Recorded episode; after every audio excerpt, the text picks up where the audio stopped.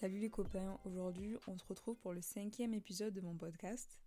Et avant tout, j'aimerais m'excuser parce que je me suis rendu compte et on me l'a fait remarquer que lors du dernier épisode, je vous avais pas dit bonjour.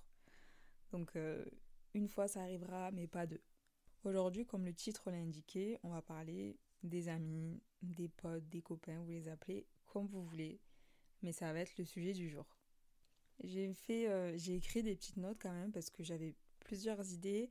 Je voulais que mes idées soient concises et que ce soit sympa et cool à écouter pour vous. Donc euh, sans plus attendre, euh, parlons peu, parlons bien et parlons de la famille qu'on a choisie. Alors voilà, en faisant mes notes, en rédigeant mes notes, je me suis rendu compte que je pouvais et que finalement je voyais un peu les amitiés comme des contrats de travail. Non pas dans le sens que euh, du coup en ayant telle amitié, cette personne t'était redevable sur tel et tel élément, mais dans le sens plutôt sur la durée de l'amitié en fait et sur sa signification un peu. Premièrement, nous avons le CDI. Je pense que là vous l'aurez tous compris, hein. CDI c'est vraiment l'amitié de longue date. C'est le ou la pote qui est la base de tout en fait. Demain, vous arrivez un gros truc, c'est même un petit truc d'ailleurs, mais c'est cette personne-là que vous appelez euh, tout le temps quoi, parce que en fait, elle est tellement là depuis des années qu'elle connaît tout, que ce soit de vous ou des expériences que vous avez pu avoir dans votre vie. Donc c'est vraiment cette personne-là, c'est genre un peu euh, le pote racine, tu vois, le la pote racine.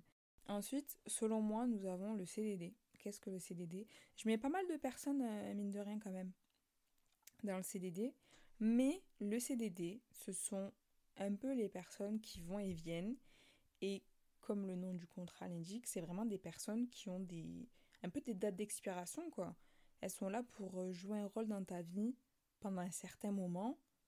Et puis après, soit c'est ciao, pas en mode de, mauvaise façon quoi, juste ben, elles ont fait leur temps et maintenant vous avez plus grand chose en commun, donc l'amitié fait qu'elle s'arrête tout naturellement et c'est totalement genre ok, mais ça peut aussi déboucher sur euh, une bonne amitié, une bonne et belle amitié qui dure. En fait, c'est soit l'un, soit l'autre.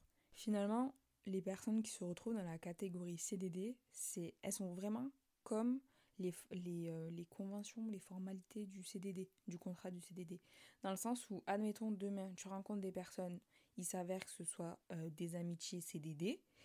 Bon, on ne le sait pas dans la vraie vie, mais on va dire qu'elles ont un contrat de trois mois. Et à la fin de ces trois mois, ben, soit c'est renouvelé et ça se traduit par une amitié qui perdure, soit ben, c'est pas renouvelé et ça se traduit par un bail. Mais dans les deux cas, euh, c'est cool. Ensuite, les derniers, pour moi, ce sont les intérimaires. Ça va être très rapide, les intérimaires, pour moi, c'est un peu les personnes que tu rencontres en soirée. Vraiment, ça accroche super bien le temps d'une soirée.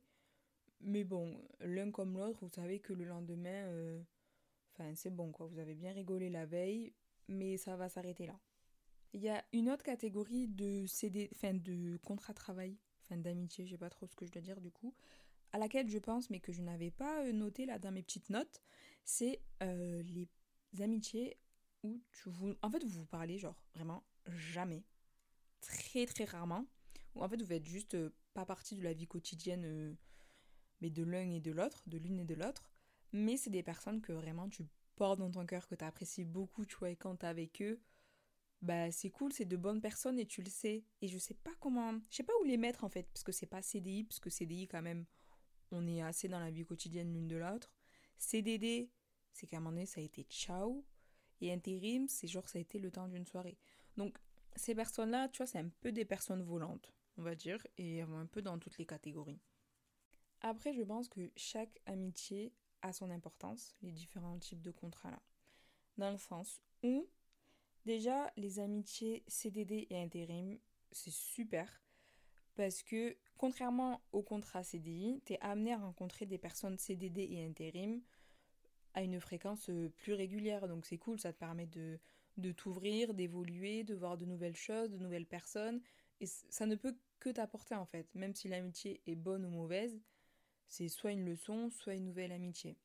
Et après, concernant l'amitié CDI, je pense qu'il faut dans une vie avoir une pote CDI, une pote racine vraiment la pote à qui tu, vas tout dire en fait. Et je pense que c'est important d'en avoir une Parce que, admettons, je prends un exemple qui a pu m'arriver. Genre, euh, quand j'appelle ma pote CDI, je lui dis Oh, tu sais pas quoi Telle personne m'a envoyé un message ou oh, tu sais pas quoi J'ai vu telle personne. Ou tu sais, quand t'as vu un truc de ouf, c'est cette personne à qui tu vas parler en fait. Parce que cette personne CDI, vu qu'elle te connaît depuis longtemps, elle sait genre. Elle, connaît tout le monde en fait. Donc quand tu vas lui dire, elle va te dire mais non, jure. Ou sinon elle va dire euh, ah, ouais. Et alors que tu racontes ça à une personne CDD ou intérim, ils vont dire. Euh, tu sais, ils n'ont pas le tenant et l'aboutissant, ils savent pas quelle a été ta relation avec telle personne, ce qui a pu se passer ou pas.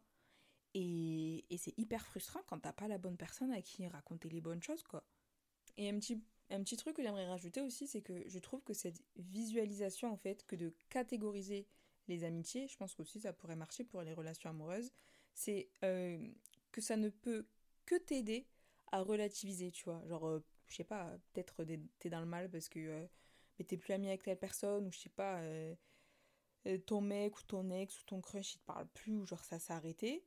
Et ben finalement, quand tu catégorises, tu te rends compte que ben vas-y, cette personne elle était vraiment destinée à faire un temps dans ma vie, elle m'a donné ce qu'elle avait à me donner, je lui ai donné ce que j'avais à lui donner, et puis après, chacun prend sa route. Mais du coup, ça peut aider de visualiser les choses, vraiment de se poser et que de catégoriser. Après, j'ai catégorisé comme ça, mais si vous avez d'autres idées, vous faites. Après, comme j'ai dit, le fait de visualiser, de catégoriser, ça peut permettre d'aider à, à, relativiser, on va dire, quand il y a un truc qui se termine. Mais ça peut aussi nous aider à réaliser que en fait on est super bien entouré et que on a des potes de longue date qui nous lâchent pas, qui sont toujours là pour nous, qui ont toujours notre dos et qu'on a de bonnes amitiés quoi. Maintenant, pardon, pardon, parlons années lycée et notamment ben, toutes les amitiés euh, qui ont ben, constitué ces années lycée. C'était il y a trois ans. Je sais pas si vous allez vous dire, hein, c'est un bébé et tout, c'était il y a que trois ans. Ou peut-être les personnes du même âge que moi, elles vont se dire, oh purée, ça fait déjà trois ans et tout.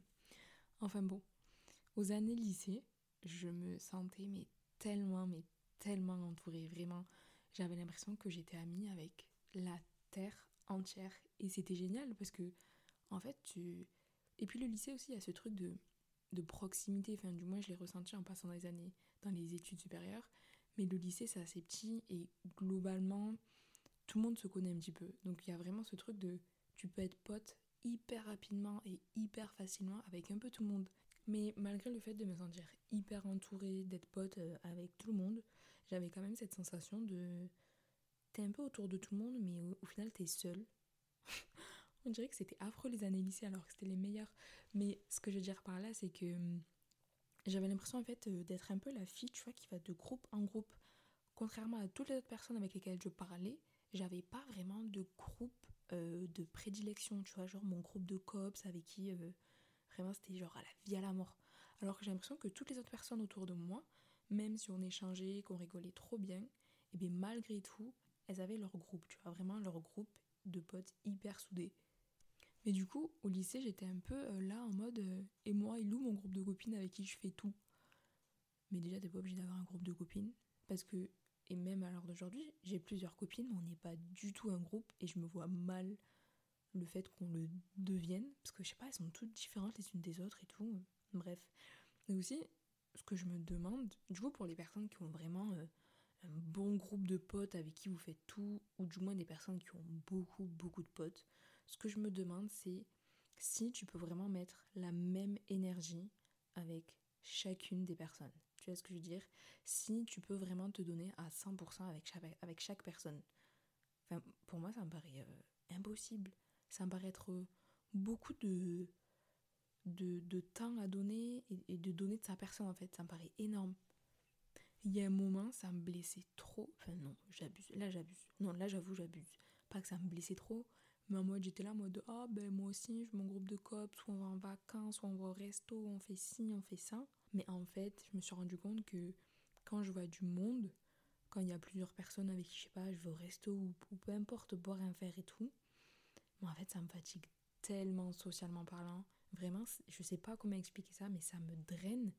Et je me sens euh, psychologiquement, genre, euh, comme si on avait tout pris de mon corps.